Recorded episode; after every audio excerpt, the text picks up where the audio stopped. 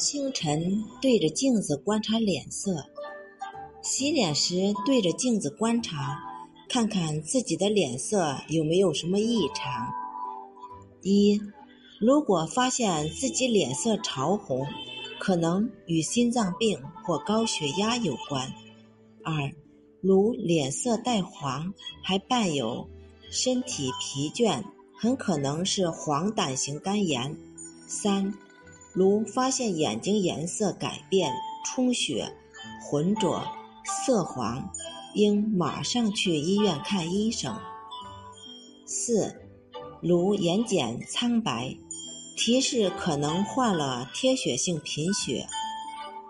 五，如眼角膜出现一圈模糊的灰环，说明心脏可能有问题。如果是三十至五十岁的男性。应马上到医院就诊。膝盖与气血的关系。